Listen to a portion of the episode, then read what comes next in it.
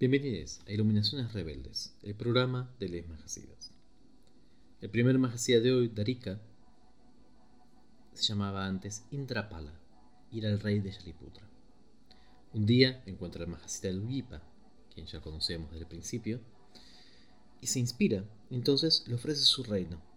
Lugipa le dice, no, no, no, no es una buena idea, gracias, gracias.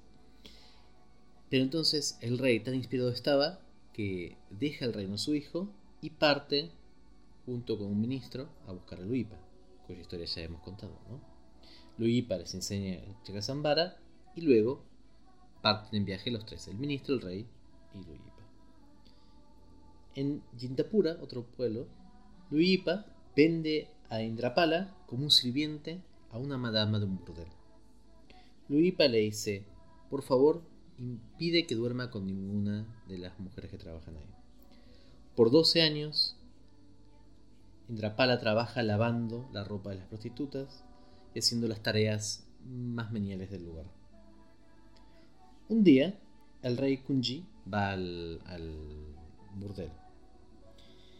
Estuvo de fiesta todo el día y anoche está descompuesto. Entonces vomita y, le da la, le da la ropa donde le tenía a que se la el lavadero, pero hay algo familiar en el lavadero. Entonces lo sigue y se queda sorprendido al reconocer al rey Indrapala siendo agasajado por 15 doncellas de Equinis. Va corriendo a buscar a la, a la madama y van y no lo pueden creer. Está rodeado en un palacio de Equinis iluminado y le dicen, por favor, enséñanos, enséñanos Indrapala. Y él les dice, un rey mundano tiene un parasol y se sienta en un trono de elefantes. Mi reino es mucho más distinguido y mi posición es mucho más exaltada.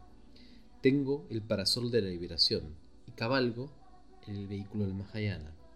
Darika disfruta este trono en los tres mundos.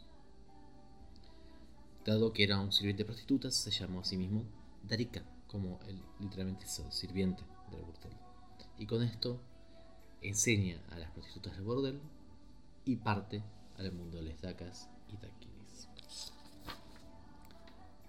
Putali, es nuestro próximo majasida, era un hombre de casta baja que hizo un día ofrendas a un guru. El guru la inició en Hebatra y le regaló una zanca, una pintura eh, donde estaba Hebatra. Por 12 años practica Putali Putali mucho tiempo y se transforma en un gran Siddha, pero no consigue Mahamudra, no se llega a totalmente liberar. Sin embargo, era un mago muy famoso, entonces un día un rey lo invita a ser su mago de corte.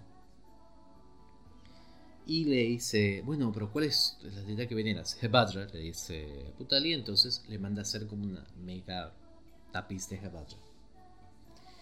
Y entonces, sin embargo, el rey dice, ¿qué hago con el resto de los dioses? Y los pongo como atrás, como mirando a Hebadra sentados en sus tronos. Y entonces Putali le dice, no, pero eso no va a servir. El rey dice, bueno, pero no me voy a pelear con todos los, eh, el resto de los brahmanes. Y sin embargo, el otro día, la pintura cambió y estaban todos los dioses tirados en el suelo y Hebadra sonriendo parado sobre ellos. Al ver este, este cambio mágico, el rey toma como único guru a Putali. Putali se pone a practicar y poco tiempo se ilumina tanto él como el reino. Y de esa forma parte luego la tierra de Dakas. Y finalmente, tenemos hoy la historia de Panaja, el hombre que hacía de botas. Panaja era un botero de casta baja. Un día vio un yogi que le llamó la atención y lo siguió hasta un cementerio. El yogi al ver que lo seguían le preguntó si quería instrucción, cuando le dijo que sí, lo tomó de discípulo. Le preguntó, ¿qué haces para vivir? Panaja le cuenta y entonces el yogi le dice, ponte las botas ornamentadas, apura tu caminar y un sonido surgirá. Concéntrate solo en ese sonido y luego medita que el sonido y la vacuidad son inseparables. Tras nueve años, Panaja alcanzó los primeros siddhis y pronto se iluminó completamente y partió a la tierra de Dakas y de Aquiles. Sarva Mangala.